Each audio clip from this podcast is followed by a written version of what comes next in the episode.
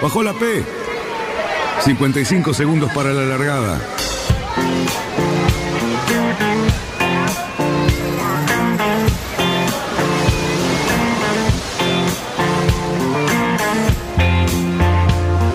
Así comienza Radionautas.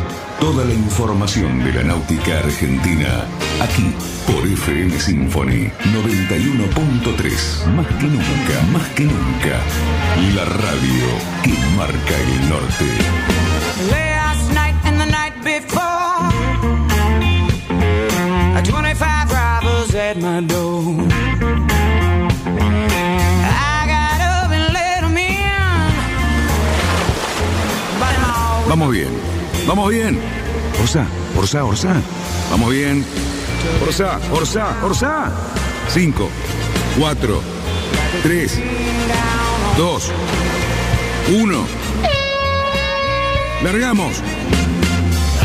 Buenas noches, radionautas. Aquí estamos nuevamente viernes. Qué lindo que es decir viernes. Saludar a la gente de esta manera. Bueno, se viene un fin de semana fresco, pero creo que la vamos a pasar bien. ¿Cómo estás, Cali? ¿Cómo andás, Dani?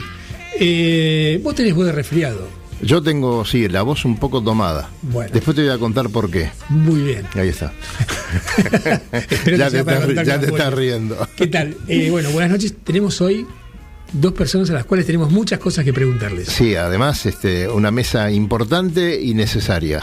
Exactamente. Claro, bueno, como siempre, cada vez que viene. Ni más ni menos que Luis Velasco, presidente de la Federación Argentina de Iotin, y Hernán Vilá también. Y Hernán Vilá, que bueno, es un hacedor de, de, De entrenadores promesas. y entrenados. Claro, sí, señor. Así que bueno. vamos a estar charlando largo y tendido Bien. durante toda la hora. Caballeros, buenas tardes. ¿Cómo les va? Bueno, buenas tardes. Muchas gracias por invitarme. Bueno, eh, empezamos diciéndole a Hernán que hable bien cerquita del micrófono, así eh, todo el mundo lo escucha. Eh, Listo. te Vamos a correr esto. a- Vos sabés que a nuestro operador no le gusta que toquemos los aparatos estos porque es muy celoso. Este, nosotros, bueno, estamos acá eh, analizando con Cali eh, en la previa del programa un tema de calendario que después, por supuesto, ni bien llegó el amigo Luis Velasco, algún escuché algún comentario por ahí. Y sí, es un temita, ¿no? Esto del 21 de septiembre, todo el mundo quiere ir a Colonia. Gente que vaya, le, le decimos no vayan a pasear a Colonia porque no van a encontrar lugar. Un lío realidad, bárbaro. Sí, es uno de los tantos temas. Luis, bueno, buenas tardes. Yo la verdad te quiero hacer una preguntita. ¿Cómo ves el Iotin ahora? A ver, qué, qué pregunta. Sí, Argen- Argentina tiene un yachting fantástico. La vela en Argentina es fantástica, está creciendo. En donde hay un pedacito de agua, ya tenemos eh, al kite incorporado a nuestro deporte y vemos. Uno va, va circulando por la ruta 8, la 33, en el medio del campo y ve una lagunita y ya ve Sí. gente haciendo kite, por ejemplo. Este, y esto es, es todo parte de, de- de la vela, ¿no? De, de lo que es nuestro deporte. Las escuelas, basta ver las escuelas, las escuelas en, en- en Neuquén, en Río Negro, las escuelas en Córdoba, cómo se está desarrollando el windsurf en el interior, en San Juan, que hay una actividad incipiente que se está desarrollando, lo que está haciendo Nico Dazo ahí en Posadas y el Yacht Club Posadas, que está trabajando junto con él, relacionados con la gente del Paraguay. Este, bueno, ni hablar del Grand Prix del litoral, cómo va generando navegantes. Entonces, y bueno, y el Río de la Plata, que, que- que, bueno, acabamos de tener un campeonatazo de- del Club Universitario de Buenos Aires con muchísimos barcos, como nunca este, hubo en el Metropolitano. Y bueno, y ahora se vienen más campeonatos, la Setúbal en el interior, este, y bueno, viene el campeonato del Grand Prix del ICO, viene el Semana de Buenos Aires. Y bueno, y estamos apuntando a una Mar del Plata con entrenamientos de equipos argentinos y, y de varios países todo enero, este, porque después se va a venir, después de muchísimos años, se va a venir el Mar del Plata en paralelo con, con el campeonato que está todos los años allá, una prácticamente una semana de clases olímpicas en la Argentina que hacía años que no teníamos. Así que la vela viene, viene, viene navegando, Sí, viene pujando eh, y, y bueno, y, y ni hablar de las, de, lo- de las quillas, ¿no? De los barcos de quilla que tienen una actividad permanente y que se desarrollan en paralelo con toda la actividad que, digamos, podría ser más catalogada de, hacia el alto rendimiento, pero la parte recreativa, creo que cada vez que viene un extranjero a la Argentina mira la cantidad de veleros que hay y dice, esta actividad es única. ¿no? Pues sabés que el domingo pasado, comentábamos recién, yo salí a dar una vuelta con unos amigos, no era un día agradable para pasear, más bien no era de esos días encantadores, pero bueno, yo conté seis canchas de regatas. Y te digo que había, había flota de Laser, había flota de Optimis, había flota de PHRF, había eh, estaban corriendo la gente del Metropolitano con los Conte, había una actividad increíble. Y ese es el paisaje habitual últimamente en nuestro Río de la Plata. Es increíble.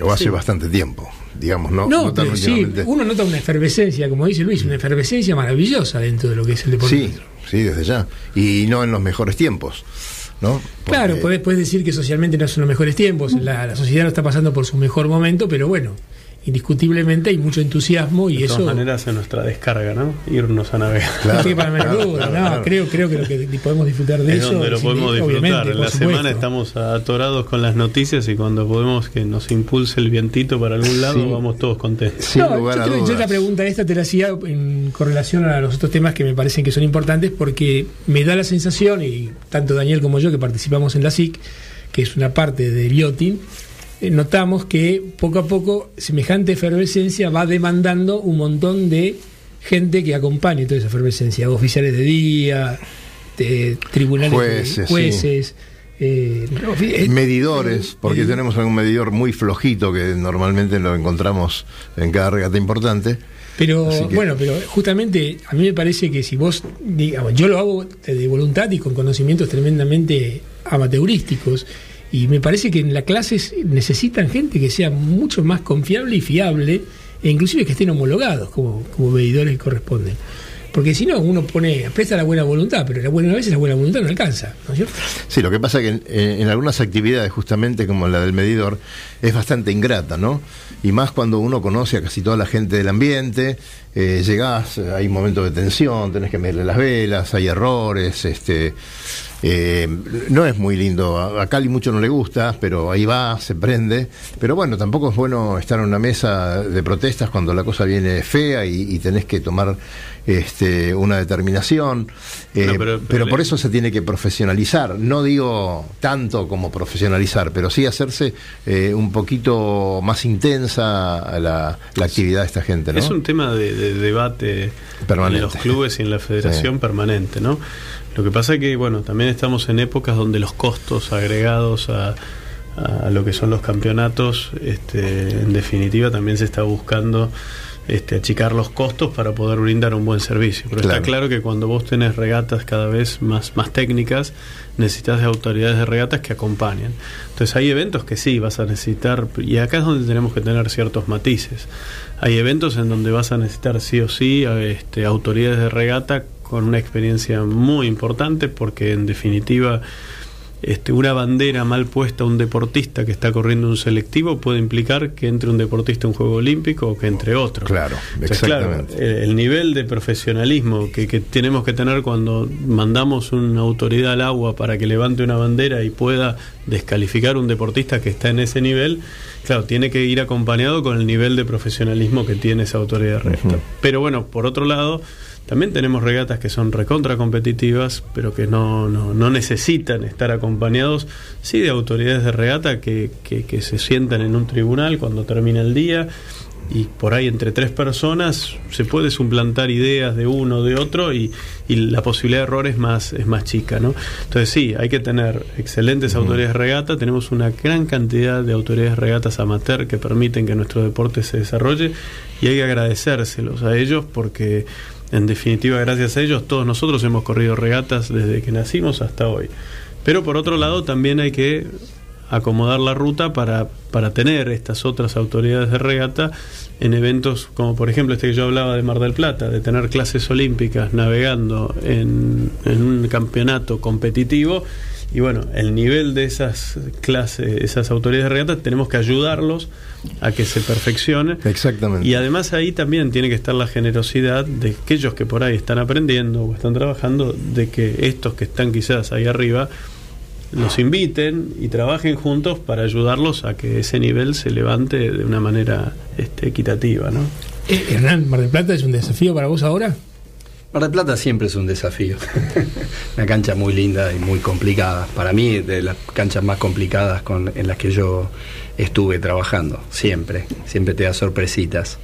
Estamos con mucha actividad. eh, trabajando muy duro con el tema juveniles, con el tema proyección Dakar 2022, que son los próximos Juegos Olímpicos Juveniles, con la proyección al Campeonato del Mundo 2020, que de la World Sailing juvenil, que va a ser en Brasil en diciembre, y eso nos da una, una perspectiva muy interesante a nosotros, por muchas razones porque nos siempre nos engancha, es un campeonato que siempre nos engancha, engancha en contraestación y ahora nos va a enganchar bien a nosotros. Entonces, eh, y esto unido a lo que estamos viendo en la clase Optimis, que es un semillero permanente de talentos, y hoy tenemos un relevamiento de más de 100 chicos que manifestaron su interés en participar en los Juegos eh, de la Juventud 2022, que estamos empezando a testear. Ahora vamos a hacer dos convocatorias de testeo donde los campeones olímpicos Dante y Tere y Machi y Agustina que ayudaron y llegaron hasta el final del proceso van a estar colaborando, haciendo el traspaso técnico de su saber al resto de los chicos, eh, laburando integradamente. Porque los chicos se portaron bastante bien. Polonia nos fue bastante bien. Polonia nos fue muy bien. Metimos cuatro tripulaciones en los top ten. Yo creo que muy bien. Como ha sido un año muy difícil, en un momento dijimos cómo vamos a hacer para ir. Bueno, vos sabés que acá nosotros claro, hemos sido testigos directos de, de, las, de ciertas clases y la dificultad Sí. que tuvieron que sortear para poder ir, ¿no? Sí, sí, fue muy, muy complicado armar ese viaje, sin embargo, bueno, se, se logró y se logró con muy, muy buen eh, desempeño.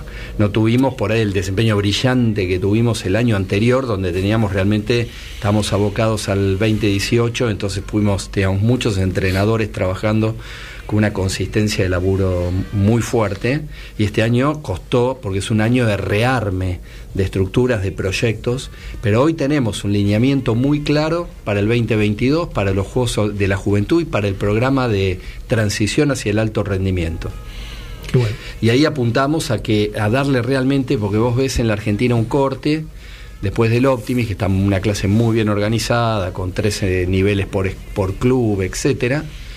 Y ahí después ves un corte muy claro de, de- de- de desorganización o de difícil enca- en- encarrilamiento.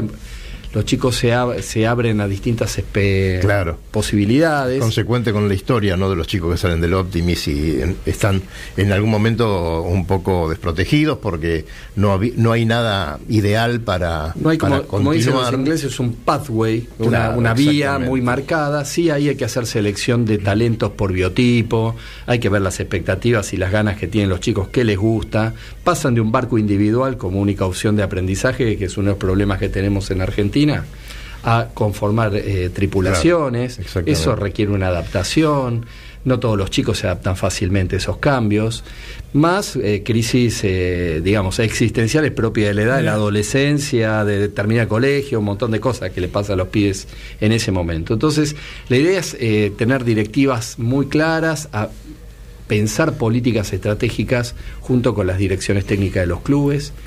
Y en eso Mira, estamos. Hernán y Luis, yo la verdad que es para felicitarlo, porque por ejemplo, eh, los Panamericanos ha sido un, un fenómeno. Hemos vuelto a traer un montón de medallas, ¿no? La vela sigue aportando medallas a la historia de Argentina de una manera increíble. Ya creo que le estamos ganando al boxeo.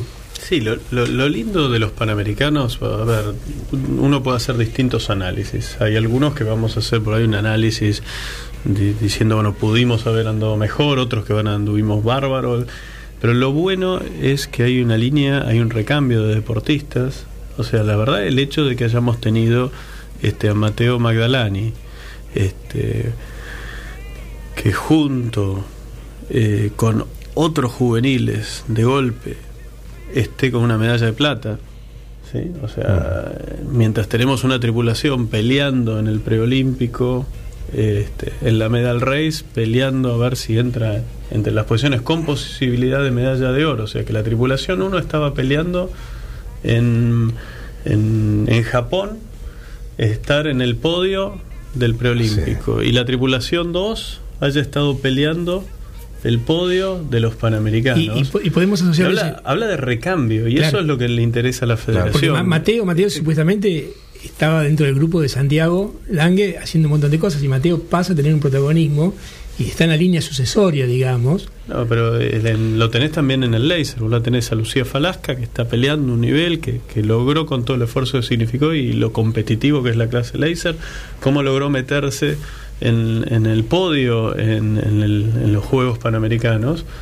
Y, y ahí está Luciana Cardoso, que viene de atrás, que ahora va a ir al Mundial Juvenil, Claro. pero que le pelea los selectivos y este que es un, una futu- un futuro muy importante. Esto es un poquito el cambio de diseño que nos cuesta muchísimo por la falta de financiamiento, pero es la modificación de lo que es el diseño competitivo este que recién Hernán decía de transferir el know-how de los deportistas a los deportistas que vienen. ¿no? Claro. Entonces, esto es un poquito el cambio que estamos buscando generar con un esfuerzo en materia de recursos muy fuerte, porque en general nuestro principal sponsor, el ENART, nos aplica fondos a la primera tripulación y esa política no la cambia, y cómo nosotros logramos tener segundas tripulaciones y llevar estas segundas tripulaciones a un nivel competitivo que nos genere flota en la región. Esto es muy muy importante y lo estamos empezando a hacer. Y de hecho ahora en el Cuba tuvimos una reunión con los chicos que quieren subirse al 470, los que se quieren subir al esquif, este, trabajando con ellos en políticas muy claras que están dirigidas en este momento. La verdad que Hernán es la primera vez en todos estos años que estamos trabajando juntos que tiene la, la posición de director técnico juvenil real porque su función está dirigida a eso. Antiguamente él con su buena voluntad más algún apoyo nuestro cumplía su función de entrenador de mayores y además De bueno, hoy, gracias a Dios, hemos logrado en esta relación con la Secretaría de Deportes y con el ENARD de que estemos con un cuerpo técnico asignados a juveniles de manera permanente. Y esto es lo que pretende generar el gran cambio, no de acá el juego de Japón, sino de acá el juego de Francia. Porque nuestros objetivos no son a corto plazo, sino son a mediano y largo plazo, y es lo que queremos generar. Como que- corresponde. Eh, Luis, eh, después te vamos a preguntar un poquito sobre tu viaje de mañana a Colonia. Me gusta cómo está conformada la tripulación y quería que digas algo al respecto. Ahora nos vamos a un corte, Santi. Saludamos antes a la gente de Rosario, eh, Radio del Sol, que nos retransmite directamente para toda la gente amiga de allá. Y a Luis Petec le decimos, che, ¿qué pasó, Luisito? Te estábamos esperando. Adelante. Estás en Radionautas, con la conducción de Daniel Lloberno y Cali Cerruti. Alquiler veleros, catamaranes y cruceros con y sin tripulación. Charters Náuticos, la empresa que le propone navegar por todo el mundo en las mejores embarcaciones y con todo resuelto. Con el aval y experiencia de Lobo Janelli, la persona que más sabe de charter náuticos.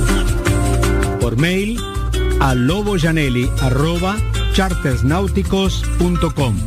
Por teléfono al 4742 7222.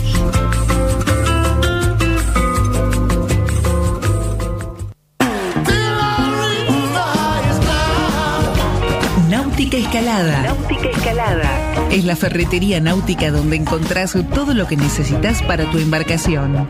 Además, el consejo profesional adecuado a la hora de construir, pintar o reparar tu barco. No lo dudes, lo que necesitas está en Náutica Escalada. Llámanos al 4744-3878 o entra a www.nauticaescalada.com.ar. Náutica Escalada. Náutica Escalada. Escalada y 9 de julio, San Fernando.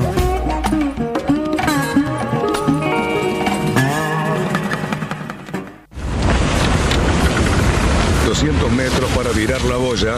Cuidado, que entramos muy justo. Orsale, orsale. Viramos en 3, 2, 1, viro. Arriba el speed. Bien, bien. Vamos, vamos.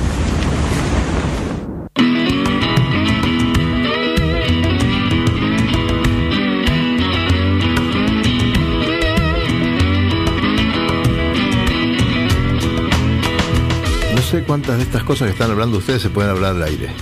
No, ninguna, y, y todas. Ninguna, todas. Todas se pueden hablar, no es ningún misterio, no, estábamos hablando de lo que le cuesta a un deportista acceder a una embarcación competitiva. Bueno, yo creo que ahí tenés que dividir dos marcos. ¿no? Una cosa es la, la- la embarcación olímpica este, dirigida a flotas existentes, ¿no? que nosotros tratamos de, de que en el Juego Olímpico haya mucho de esto y chocamos por ahí con los países centrales, que ellos tienen una política más de, este, tenemos las tripulaciones, los desarrollamos en un equipamiento altamente técnico, carísimo, que no va a haber flota en ningún lugar del mundo, pero mostramos al mundo una tecnología en el deporte náutico, Claro. que no está mal que esto exista dentro de las medallas olímpicas, pero obviamente eso no representa la vela en el Juego Olímpico de manera completa. Entonces, que yo, el láser, por ejemplo, es una de esas clases que es masiva, que sería bueno que tenga una evolución, pero es una de las clases que es masiva. Bueno, en esto la posición conjunta de Argentina, Brasil y Uruguay este, generó un efecto muy fuerte que, que llegó un momento, no digo que lo haya sido por, por nuestra presión, nosotros presentamos una nota diciéndole a la clase que en la medida que el láser no se pueda fabricar en nuestra región, lo íbamos a sacar de todos los eventos este, regionales este, competitivos. Este, no era porque lo queríamos sacar, era porque queríamos que justamente nuestros astilleros y los astilleros de Brasil puedan construir los barcos porque nos juntamos con Brasil y ellos podían construir un barco en 3.500 dólares y nosotros podíamos construirlo en 3.800, 4.000. Y entonces, ¿por qué estaba esta limitante para que no se pueda desarrollar en nuestro país un barco que teníamos que importarlo con todos los costos que implicaba cuando estábamos construyendo en nuestro país un montón de barcos? Y esto fue una política regional porque lo trabajamos junto con Brasil y con Gustavo Col, que es el Comodoro Yacht Club Uruguayo, es el presidente de la Sudamericana hace, hace seis meses, un año, que fue propuesto por nosotros ahí y trabajamos de manera conjunta. Y bueno, y hubo una presión muy fuerte de la región que tuvo el respaldo también de Estados Unidos y, de Canadá. Entonces apareció Argentina, este, Brasil, Uruguay, Canadá y Estados Unidos con una posición unificada. Y bueno, y finalmente el láser para poder quedarse en los Juegos Olímpicos debió abrir la posibilidad de que los astilleros construyan. Y esto fue un trabajo, digamos, técnico, este, incluso con algún dictamen que hicimos de un abogado italiano, amigo mío, para, para que les diga a los que tenían que elegir que si no se abría esto, podría haber sanciones desde el punto de vista antimonopólico este, que se estaban dando. Y esto, en parte, está generando un debate muy fuerte en la internacional, en donde Argentina, junto con, con- con estos otros países, tenemos una posición muy firme de que en determinadas categorías se tiene que abrir la posibilidad de que se construya en todos los ¿Y, y se continentes. puede replicar en otras clases? Bueno, el tema es después la cantidad de barcos y la posibilidad realmente de generar flota para que sea rentable. Porque uno tampoco tiene que ser tan Claro. autista y decir, bueno, si se van a construir cuatro barcos por año, obviamente eso no es rentable. Y además la calidad del barco va a ser buena, porque para hacer un barco de calidad tiene que haber una... una Sin serie. duda. Pero bueno, por ejemplo, las tablas debiera avanzar hacia ese modelo. Lo que es el laser tiene que avanzar ese modelo. Vamos a ver, el esquife es más difícil, pero tiene que modificar cosas porque hoy en día el royalty que está llevando el, el constructor o el que diseñó el esquife se está llevando más de un 15%, lo cual es una barbaridad para un royalty en una clase que nosotros en el mundo la estamos eligiendo para que todos participen. Entonces acá es donde eh, la, la- la discusión se da, pero nos excede. Tenemos una posición política muy clara, Sudamérica también la tiene, y el hecho de que las categorías tengan representación en todos los continentes es importante y estamos haciendo uso político de, de esa fuerza para, para lograr estos objetivos. ¿no? Sería bienvenido porque creo que es una, una de las tantas dificultades, ¿no, Hernán? Más allá del tiempo, el, el entrenamiento. Es, y- es una, yo los, los escuchaba hablar y decía, bueno, en el- cuando uno hace campaña olímpica, el barco termina siendo un costo menor. De- al lado de todo lo que hay que poner para poder hacer campaña olímpica. Es indispensable. Puede ser que en la campaña, pero Sí. digamos, para generar la flota que hablaba, la, la- Sí, la masa sí. crítica de la gente para sacar buena gente, para buenos competidores. te Fundamentalmente en, la- eso. en las categorías que yo creo que tienen una proyección, puedes trabajar mucho la proyección en flota y eso es el laser y, y el windsurf. Eh, creo que es muy importante poder, poder romper estos esquemas monopólicos. Con el windsurf pasa algo todavía un poco más perverso, que hay un solo fabricante hoy que es Nilpray, de RCX, y que las cosas tienen pequeñas variaciones. Eso hace que para que vos encuentres una quilla óptima tengas que comprar 50, 30, 40 Claro. para elegir una dos, que encima a los 5 o 6 meses se te rompe. Porque tienen desgaste y trabajo. Lo mismo con los mástiles. Y bueno, la situación del NACRA también es un Claro. desastre. El NACRA también es Claro, un NACRA es un claro, desastre. El NACRA es no un desastre. Entonces, no paran de quejarse del NACRA. Las Tenés. Y lo, y lo plantea Argentina con las dos medallas de oro, la de NACRA 15 y la de NACRA 17, y los deportistas respaldan esto que estamos diciendo. Tenés problemas de distribución y después tenés problemas de estas variaciones. Entonces realmente el, el- el panorama es muy, muy. Ahora con el, con el, el Windsor va camino, yo creo, hacia el foil. Eh, ahora en noviembre se van a tomar decisiones, que vienen muy fuertes las posibilidades de cambio. Yo creo que todo. No, no paras de ver sitio, Sí, cosa no, que no. no foilee ya. ¿eh? Creo que hasta dentro de poco van a venir los H20 y ya van a empezar a foilear en cualquier momento. Avisen. bueno, vamos a mandar un par de saluditos, Cali, imprescindible, a Santiago Arnoldi, eh, a Juan Martín Rivas, eh, gracias por los mensajes, y a Alejandro Calfayán, que estamos esperando que nos confirme que va a venir porque queremos hacer una navegación costera como la que está proponiendo, y de dónde mejor para salir a hacer esa navegación costera eh, que del Barrancas, ¿no? Para ir por el viejo canal costanero y llegar hasta Olivos por el otro lado. Tiene unas sorpresas. La batimetría actual, La batimetría. tanto hablar con él. Sí, señor. Está, está muy bueno. Te estamos esperando, Alejandro. Eh, bueno, él tiene problemitas con que vive lejos, que yo. No tiene una moto como la que tenés vos, como para venirse rápido desde La Plata. Pero bueno, él suele andar por estos lugares, así que lo vamos a estar esperando. Eh, te vas a Colonia mañana con tu padre, con tu hijo. Qué lindo, lindo programa, ¿no? Y sí, la verdad que, que viene bárbaro. Nos vamos con, con un sobrino, con mi hijo, con papá, en el cadete, en el, en el brujo, así que la vamos a pasar bien, me imagino. ¿Discutís mucho con tu padre con cuestiones eh, que tengan que ver con la federación? ¿Qué sé yo? No, la verdad que no, es una idea. Discutir en el sentido de si hay intercambio, No, eh, la sí. experiencia de él de tantos años estando. A ver, este, papá frente, le ¿no? tocó dirigir la federación muchísimos años. Claro. En realidad, el, el que lo- el- nuestro punto en común es Hernán, que trabajó con papá y trabaja conmigo. Así Yo me que río porque era un chico bravo en esa época. familia el tema. Y, y Luis eh, me retaba, ¿viste? Pero siempre me dejaba hacer. Yo digo, este me reta, me- es como que me encauzaba. Pero, Luis Padre. Sí. Este, me- pero me dejaba avanzar. Nunca. Después, eh, de- después acomodaba los tantos. Teníamos muy linda relación y con él, bueno, lo ganamos la medalla olímpica con Camabo en su momento en el 96. Claro. Este, que Luis era presidente. Yo recuerdo esa gestión con mucho cariño. Ahora de grande que veo su estrategia, cómo me llevaba. Y vos de grande le reconoces un montón de virtudes. Sí, su totalmente, paciencia. Totalmente, lo quiero mucho, la verdad.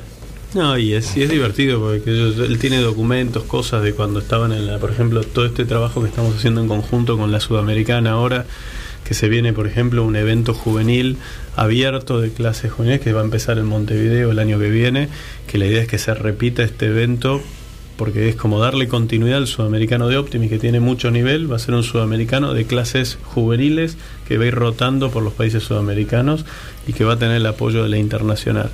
Y entonces yo veía con, con papá la- la- las, las discusiones que tenían con el resto de los países para elegir, para trabajar de manera conjunta, y cuando yo me empecé a hacer cargo de estas discusiones, estaban medio en el mismo punto que, que papá me contaba que, Claro. que- que habían estado en su momento. Así que de ahí tengo un- una, una línea para, para, para avanzar y, y modificar, porque realmente hoy en día el- el- estamos trabajando muy bien con los países vecinos en una línea de que tenemos que crecer juntos, porque si no crecemos juntos no nos termina de servir. Y ¿no? que además me parece que no, no si vamos solos, me da la sensación de que ante los países centrales no, no- no tenemos significancia, más allá de, de los talentos que son reconocidos desde el punto de vista de la fuerza para plantear problemas. Argentina sola no podría, tampoco lo puede hacer Uruguay sola. Y bueno, y a Brasil también le costaría mucho sacrificio. Creo que los tres juntos son mucho mejor. Yo les diría que la relación con Brasil y con Uruguay hoy, también con Paraguay, pero tiene un biotis mucho más incipiente, ¿no? Este, Chile también, estamos trabajando con la coordinadora deportiva de Chile muy fuerte, pero Brasil, por ejemplo, a ver, hay una experiencia de cuando en el juego en Río, Santiago Lange con este va, ganaron la medalla con Ceci y Santiago, realmente cuando estábamos ahí en el club, en el Yate Club de Río, uno se sentía local. Entonces, eso que también nosotros recibimos de ellos es una devolución permanente. En todas las reuniones internacionales, Brasil y Argentina vota junta, decidida a avanzar y tenemos la representación de Sudamérica, los Claro. dos países. Estamos haciendo todo en conjunto. De hecho, ayer recibí un WhatsApp que están de acuerdo en que un año hagamos una semana olímpica nosotros y otro año lo hagan ellos, en trabajar con los juveniles de manera este, conjunta. La verdad que hay una, hay una idea de trabajo conjunto con, con Brasil y Uruguay que está haciendo un trabajo brillante detrás de Gustavo Col, que la verdad que está haciendo crecer la vela ahí en Montevideo de una manera brillante. Es indiscutible que cuando uno se junta y, ju- y juntas Se potencia, esfuerzos, se, po- claro. te potenciás y generás un montón de cosas que de una manera individual tardas mucho más, ¿no? Fíjate que, que dos líneas fuerza interesantes. Una, generar eh, eventos de gran eh, nivel técnico en el continente, no tener que siempre estar saliendo de Europa. Y en segundo lugar, tener un evento juvenil que reúne a todos los chicos que salen de Optimis y deciden correr en clases diferentes, tenerlos en un mismo evento. O sea que el evento sudamericano juvenil de World Sailing vuelve a juntar a, todos los pibes eh, de todas las mismas generaciones, así se dividan en distintos barcos. Pues va a ser la ISA Radial, de 420, de 29er, de NACRA, de Windsurf, y si logramos también de Kite, o sea, meter todo el abanico de barcos juveniles. Y la, y, la, y la preocupación que hablábamos con Gustavo Col y con ¿no? es, bueno, tenemos que conseguir barcos para que los países del Pacífico vengan sin mover sus barcos, para que no Claro, salga carísimo también exactamente. a ellos. Porque es la manera, es- la verdad que en el sudamericano de Optimis, los peruanos, los ecuatorianos, los chilenos tienen un nivel excelente. Yo me acuerdo cuando este, yo era presidente de la asociación de Optimis, el por equipo los peruanos siempre nos ganaban y de hecho ahora lo cargo este, al Borra porque me está entrenando a los peruanos. Le digo, este, como no les podías ganar, te fuiste a entrenar con ellos. le digo. Pero bueno, este, la verdad es que cuanto más dure ese nivel de esos chicos desde que llega hasta los 15 años con muchísimo nivel, cuanto más dure hasta los 18, 19, 20 y tengamos más competitividad entre nosotros, nos permite no tener que estar viajando para lograr un evento competitivo. Ayer hablábamos para desarrollar lo que son los skiff, este, estábamos trabajando junto con este, Hernán y el Bocha Politzer este, de- de- del proceso que hicieron los holandeses de trabajar dos años hacia adentro con flota propia y después salir a gastar plata en competencias internacionales, pero primero hacer un trabajo interno de mucha navegación con un grupo seleccionado de deportistas. Y bueno, y justamente el- la semana pasada estábamos en el Cuba con un grupo de deportistas y con los clubes charlando, bueno, a, a dónde tendrían que llegar ellos de acá a, a la- digamos a mediados del año que viene, porque lo que queremos es no estar esperando a que termine Japón para empezar a pensar en Francia, sino que ese grupo de deportistas ya tiene que estar pensando en estos objetivos para después poder, cuando termine Japón, integrarse un trabajo conjunto con nosotros. Y sí, porque cuando uno, a uno le parece que son tiempos muy lejanos, pero un chico que ya tiene 15 años ahora, ya lo dentro de 4 años ya lo tenés en la plenitud para estar trabajando, ¿no? Es, es muy corto. Una campaña olímpica, cuatro años, son ocho macrociclos, ocho picos, es muy poco ¿Qué tiempo. significa un o sea. macrociclo? Macrociclo es cuando vos trabajás en un esquema, vos tenés, digamos, el, el deportista recreativo navega los fines de semana y trabaja de lunes a viernes. El deportista olímpico, hay un gran cambio, entrena para determinados eventos. Esos eventos, para lograr el máximo objetivo, vos primero trabajás una base de prepa- preparación general, después trasladás todo lo que, la ganancia que hiciste en esa preparación general al trabajo específico en el barco, o sea, si te volviste más rápido, más fuerte, más resistente, sos otra persona, digamos desde lo funcional, lo aplicás al barco, y una vez que sos uno con el barco, trabajás las variables de competencia y competís. Ese proceso dura cinco o seis meses. Entonces vos no podés tener eh, muchos picos de rendimiento en el año, tenés a lo sumo dos. Porque prepararte para ese pico al máximo te lleva ese tiempo. Claro. La lógica de cómo se plantea una campaña y cómo se trabaja es totalmente distinta a un navegante que va y se divierte y puede ser muy competitivo, pero hace deporte de fin de semana. Hay un cambio muy importante, que es el salto al alto rendimiento, lo que nosotros llamamos los chicos que entran en este proceso de transición, que ya es dedicarse a navegar. Es un trabajo profesional de entrenamiento de doble turno, por momentos triple turno. Es otra lógica. Llegar a eso y llegar luego meterse en el mundo de los ten todo el mundo trabaja así y optimizar y lograr una medalla ya es un trabajo muy fino. Entonces, llegar hasta ahí implica ir trabajando por etapas que empiezan en el Optimis, que empieza con algo que estamos trabajando en la formación de entrenadores hoy, que es que la preparación física, la base eh, de funcional, hay que hacerla con los chiquitos, cuando están, tienen, cuando te hay que elaborar la coordinación, la fuerza, la resistencia, generando una base para cuando salgan del Optimis, no para el Optimis. Por ahí para el Optimis, y bueno, me estoy gastando tiempo en la Sirve, preparación pero, física. claro. Claro, van a estar mejor, pero donde van a ver verdaderamente el rédito de esto es en el post-Optimis. Y hoy estamos mirando, a veces se ve el Optimis, yo digo, es como que nos peleamos para ver quién es abanderado de la primaria. Hay que levantar la cabeza y mirar el secundario y la universidad. Y hay que llegar a la universidad. Entonces, lo que hay que hacer en la primaria para llegar a la universidad por ahí no es lo mejor para ser el abanderado en séptimo grado. Hay que ir por ahí con otros tiempos, generando una base muy importante, porque el desarrollo deportivo viene después de los 16 años, el desarrollo competitivo. Antes no. Antes puede ser, pero no necesariamente. ¿eh? Un desarrollo técnico temprano te garantiza resultados a posteriori. Y tenés muchos casos, medallistas olímpicos, Diego Romero, Camagüe Espínola, eh, excelentes deportistas olímpicos como los Lange, que no fueron buenos optimistas y que no tuvieron resultados juveniles importantes. Y tenés otros chicos que fueron brillantes optimistas y que nunca llegaron a resultados importantes. Entonces, eh, o tenés eh, hoy, hoy es que estamos hablando en el eh, Dakar 2022 y Tere Romeirone, que fue el año pasado ganó el campeonato de Europa, el campeonato del mundo y la medalla olímpica. O sea, Claro. y, No y era una chica que en Optimis no se destacaba. Claro. Entonces vos ves como la maduración no necesariamente tiene que ver con resultados brillantes en Optimis. Hay que tener, hay que tener una mirada mucho más amplia. El Optimis es para determinados chicos con un determinado biotipo en una determinada edad. No podemos cerrar la puerta de la entrada a la vela solo a eso. a mí me parece que eso no se escapa probablemente a lo que sea la experiencia de vida de todos nosotros. O sea, me parece que todos tenemos compañeros que venían eran estándar y después llegaron a grandes profesionales y probablemente el abanderado de la- del colegio se quedó en el abanderado del colegio, ¿no?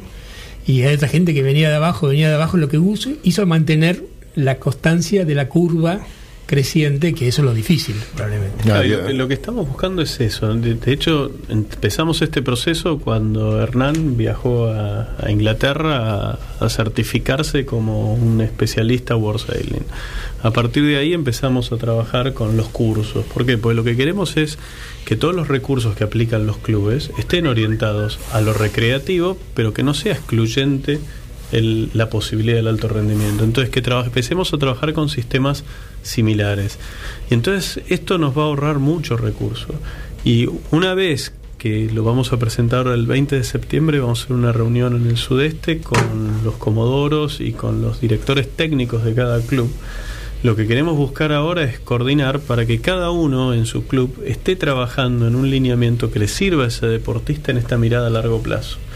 Y entonces con todos estos cursos, nivel 1, nivel 2 que se fueron dictando, donde estamos explicando cuál es el hincapié, cómo funcionan los sistemas de entrenamiento en el mundo y cómo, cómo se desarrolla, la idea es que ahora cada club, que es donde está este, la fuente, donde están la cantidad de chicos y demás, empecemos a trabajar de manera en equipo, que lo que esté haciendo el Barlovento sea parecido a lo del Yacht Club Olivos, al Náutico San Isidro y el Yacht Club Argentino. Y en determinado momento, ahí es donde entra la federación, esencialmente después del Optimis, para darles ese, ese plus que necesitan muchos que no necesariamente tienen esos recursos para continuar y poner en un plano más de igualdad a todos los deportistas que van viniendo de los distintos clubes o las distintas regiones.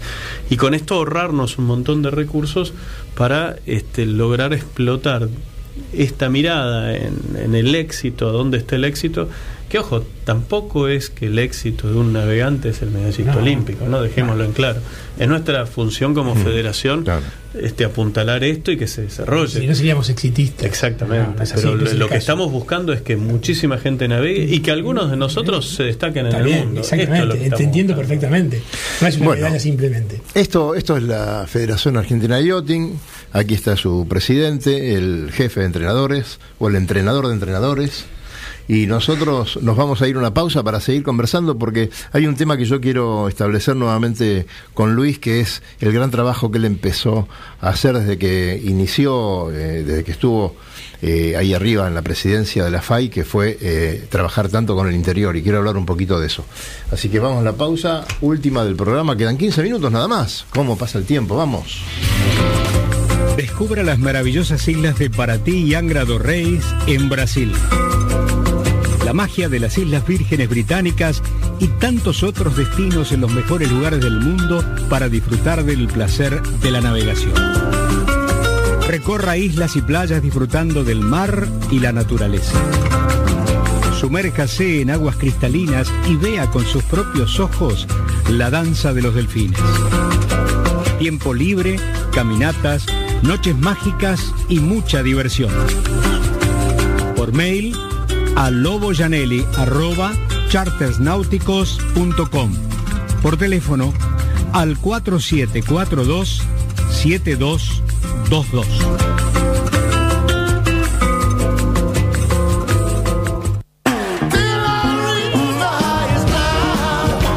Náutica Escalada. Náutica Escalada. Es la ferretería náutica donde encontrás todo lo que necesitas para tu embarcación. Además, el consejo profesional adecuado a la hora de construir, pintar o reparar tu barco. No lo dudes, lo que necesitas está en Náutica Escalada. Llámanos al 4744-3878 o entra a www.nauticaescalada.com.ar. Náutica Escalada. Náutica Escalada. Escalada y 9 de julio, San Fernando.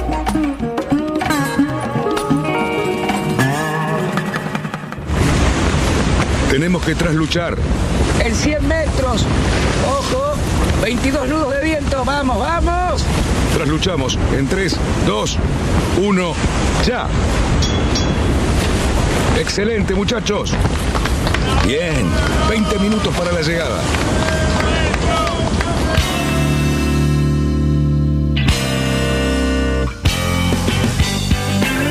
Seguimos en Radionautas. Hasta las 20. Última pierna de Radionauta, señores, les queremos decir que el navegante solitario ya se dio en Mendoza a sala llena. No fue una gran virtud eso de la sala llena porque era una sala para 50 personas. El tema es la gente que se quedó afuera del Yo Club eh, Mendoza. Eh, estaban un poco enojados los muchachos y parece que tuvieron que dar otra función. Eh, realmente está funcionando muy bien. Ahora Jujuy, eh, 15 de octubre, Mar del Plata, va para Puerto Madryn. ¿Sabe dónde se va a dar la película de Vito Dumas? En Puerto San Julián. Yo tengo unas ganas de ir porque es un lugar encantador, hace un frío Yo bárbaro. un año en Puerto San Julián. No, no, conozco Puerto San Julián, pero que se dé la película de Vito Dumas ahí a, a orillas del mar, en, en esa latitud, me parece, me parece maravilloso, realmente. Este, aparte es una película que nosotros nos sentimos muy encariñados porque bueno, vos trabajaste en la Sí, bueno. Pero el tema es que uno se siente, digamos, como. Muy como que identificado. apoyamos mucho el proyecto y, aportamos todo lo que podíamos para que la cosa saliera bien. Y- Además, la verdad que el talento de Petris en hacer un documental con trama y con. No un Un- documental, digamos. Sí, eh, tan externo, textual. sino más bien Mm. entrado en la trama y compenetrado y contando la vida de Vito. Bueno, la verdad que lo logró bastante bien. Lo logró muy bien y a la vista está que eh, hay un interés principal que es el lógico de todo navegante, como pasó acá, las dos funciones que se dieron en Belgrano, a sala llena era una maravilla estar ahí y ver, ver la gente afuera, porque claro, en la cola nos encontramos, éramos todos. Lo que pasa es que éramos todos conocidos, tanto los que estábamos en la sala como los que, los que actuaban. Los que estaban actuando también. O los que estaban entrevistados, digamos. Seguro. Todos ¿Y qué tenemos? tenemos uno, uno de los que estuvo haciendo alguna nota ahí para, la- para el documental. ¿Chela estuvo? Beto estuvo. Claro, así que ¿y va a estar el viernes próximo? El Beto va a venir el viernes próximo. Si Bueno. lo convencemos. Ah, hay que convencerlo. Bueno, Beto es difícil. Vos sabés que Beto es muy Sí, cabrón. bueno, sí. Así que vamos de a poquito. No hay, no hay que convencerlo mucho, que venga o que venga, una de dos. Exactamente. Y este, bueno, la verdad que es este muy lindo ver eso que está pasando, más que nada porque el trabajo que hizo Rodolfo Petri fue eh, muy profesional. Eh, su nieto, Vito Dumas, o sea, el nieto de, de, de de- Perdón, Diego Dumas, el nieto de Vito, se sorprendió con cosas que Petris trajo de Europa, eh, que él no conocía, ¿no? Una gran historia sobre el astillero que vendió el barco en muy mal estado, eh, que Vito, así sabiendo que estaba en mal estado, igualmente se decidió a cruzar el Atlántico. Y te acordás lo que, lo que contó aquí, que él eh, estuvo allá con el hijo del, del dueño del astillero. Y él recordaba que estaba con su papá mirando como Vito zarpaba y el padre le dijo, eh, en una semana veremos las astillas de ese barco por la costa. Y, y bueno, y Vito llegó a América con ese barco eh, prácticamente Nunca me este, destrozado. la, anécdota del marinero que se acerca Mm. a, a darle en el argentino, cuando llega a dársena, una, hay una descripción de que se acercan los marineros en un bote para darle remolque y traerlo a la marra, y el marinero se agarra de la regala y los dos pulgares se le van para adentro. Así que bueno, una, una de las grandes hazañas. El muchacho es un, un- tuvo un sufrido con mucha suerte. Sí, señor. Luis, eh, tomaste muy seriamente el tema del interior, eh, visitar los clubes, eh, proponerle a la gente el trabajo para que los chicos puedan este, también tener oportunidades.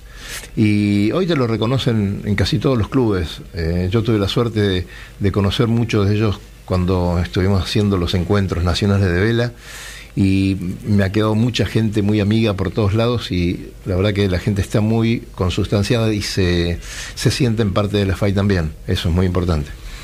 A ver, te diría que es lo que más me gusta. No es lo que más estoy haciendo ahora, lamentablemente, porque la, la función me Claro. exige, por ejemplo, esto que hablábamos de la relación con Brasil. Eso es lo que venía después, ¿no? Porque es Este, cierto que, todo que lo también que- fue para afuera el tema. Claro, to- todo lo que se generó esto que hablábamos del el evento olímpico en relación con Brasil, este evento juvenil que se va a hacer en Montevideo, este, toda la discusión por la clase laser en la internacional, este, la pelea por defender al fin cuando no- nos mete en un barco. Este, está bien, es muy lindo y yo estoy de acuerdo que, que la quilla es parte de la vela, pero que le están robando a nuestros chicos la posibilidad de ser olímpicos por algún sueño de algún mayor, ¿no? Este, todas estas cosas Menos mal que no tenemos Olesa. que bueno pero pero este la, la- la realidad es que, que- que lo que me terminaba dando o me, me- me encanta es cuando voy a Madrid y veo ahí en Madrid este, con, con un par de deportistas olímpicos una clínica para los chicos y el esfuerzo que hacen como la, la gran paella a beneficio de que los chicos puedan ir al San Isidro Labrador o a Semana de Buenos Aires Claro. o la actividad en San Pedro con la clínica para la- el encuentro de escuelitas en San Pedro que lo he hecho con, al- con algunos hijos míos en la carpita más chiquita y meterte ahí para, para que los chicos disfruten este, o, o estar en posadas con Nico Dazo que tiene un plan para, para, para chicos de bajos recursos que se te cae un Claro. lagrimón cuando ves cómo está trabajando este, bueno, hace poco me reuní con la gente de Paraná. En realidad, sí, sí, sí. Es el trabajo que a uno le, le, le- le da, le da ganas. Sí, o sí, ahí sí, en, en Cinco Saltos, la, la escuela que, que armaron. Este, también, o sea, son cosas que, que es muy lindo porque va quedando una semilla que se va desarrollando y bueno, y, y ese trabajo creo que, que- que se está multiplicando con los cursos que, que dirige Hernán, ¿no? Cuando uno Claro. ve la cantidad de entrenadores del interior o dónde se están dictando los cursos. Exactamente. este, y ahora que, por ejemplo, el próximo curso para entrenadores lo vamos a hacer en el, en el medio del evento interpro- de, de interprovincial, los Juegos Evita, se va a hacer ahí en el medio un curso para entrenadores para tratar de darle igualdad de armas a, a los ahí, ahí tenés una representación de muchas provincias que no necesariamente están en el circuito competitivo nuestro. Entonces es un lugar en donde el relacionamiento con todos ellos es muy importante para, para que crezcan. Eh, a mí eso me encanta. Este, después cuando cuando voy a las reuniones afuera y me peleo y qué sé yo la verdad que no no vuelve uno con el gusto Seguro, medio medio seguro. medio pero este, la verdad que hoy en día la internacional deja a mi forma de ver deja deja mucho que desear este, todo el tema de la elección del- de, los barcos de quilla en un evento que va a salir un barco solo, nos va a salir 100 mil dólares o no sé cuánto más para sin clases, sin nada, me parece un despropósito de, de negocios que no, no, no- no entiendo, pero, pero bueno, la realidad es que, que- que hay, hay muchos rubros, este, hay mucha gente trabajando en la federación este Alfredito Agote, la verdad que como secretario es una persona que está también ahí jugando en toda la cancha, está trabajando muy fuerte en los 420, la dirigencia de los chicos de 420, como los Claro. chicos, estábamos con el, con el representante de, de- de la World Sailing que nos venía a evaluar y estaba este, la, la presidente de, de, de- la clase 420, era la nieta de Vicky Agote, con el cual yo navegué toda mi vida, entonces realmente ve ver que hay en una dirigencia que acompaña, que sigue y que... Y creo que es lo importante acá, ¿no? Seguramente. Este, lo- Seguramente. yo, papá está en el Tribunal de Apelaciones, De Mare nos representa en el, en el Comité Olímpico. Rodríguez Castelli, ¿en qué sector Rodríguez lo Castelli es el vicepresidente. Hay que decirle que venga por aquí porque Hace nos tiempo tiene, nos olvidados. Sí, sí. Aparte no, tengo, tengo un par de anécdotas con, con, con Enrique para comentar acerca del argentino de Pecherref. Bueno, lo vamos a citar Pero para que. Son graciosas, Lo corrió. no corrió, son muy graciosas, pero me gustaría charlar con él y, y divertirnos todos. Lo vamos a llamar para que venga. Enrique, la verdad que es este un mes. amigo y está trabajando muy fuerte. Y bueno, y, Y es un después. entusiasta, la verdad que es un entusiasta. Este, el otro problema que hoy se tiene, que, que esperemos que llegue a buena solución, todo el tema de la Bahía de Núñez, el tema de Mm, la Universidad sí, de Buenos. Aires, que, que- que, bueno, que hoy tiene la, la titularidad o está El- impulsando esto y bueno, y que Es un, estamos temita, siguiendo muy es, un de temi- cerca. es un temita que está, está digamos, tomando bastante seriedad. Sí, yo no y- pensé que iba a llegar a tanto, yo pensé que se iba a negociar mucho antes, pero me parece que está, hay que tomarlo muy en serio. Pero hay que tomarlo en serio porque lo- lo- creo que es muy importante la presencia de los clubes en ese lugar. Yo no, no, no digo que no, no, no hay que respetar los- la- las titularidades, Y- dominios, pero los clubes han hecho muchísimo por porque crezca nuestro deporte y porque crezca Pero me, me- me atrevo a una sugerencia. Yo sé que vos sos abogado, yo soy solamente arquitecto, pero también me gustaría mucho que los clubes que están involucrados trabajen uniformemente y unido- unidos. Hoy por hoy me da la sensación de que hay dos y uno, ¿no? Me parece que necesitan juntarse un poco más. Ah, Han tenido reuniones todos juntos, no tampoco me quiero dar, yo tengo información, pero también hay una estrategia que pueden estar manejando ellos, este que nosotros respetamos y estamos acompañándolos. Sí, yo me, me- me llamo silencio porque fue un compromiso que Bueno, de todas maneras, este, se han lucido con el campeonato argentino que han este, eh, conformado. graduados, Eh, egresados, graduados del Liceo Naval ah, se ha organizado un, sí, sí, sí. organizado Con, con un el, campeonato argentino Claro. de maravillas, la verdad. Exactamente. Así que, bueno, muchas cosas pasan ahí. eh, los campeonatos eh, eh, desafío interclubes, el Cuba no deja de ganarlos. Evidentemente hay un movimiento en esa bahía que es impresionante y que se tiene que preservar. Tengamos en cuenta que, que el otro puerto es de Arsena Norte. Claro. El Yacht Club Argentino y el Yacht Club Puerto Madero. Y que en definitiva la ciudad de Buenos Aires, con todos sus habitantes, que solo tenga dos puertos Sí. deportivos para producir deportistas en la ciudad, no es mucho.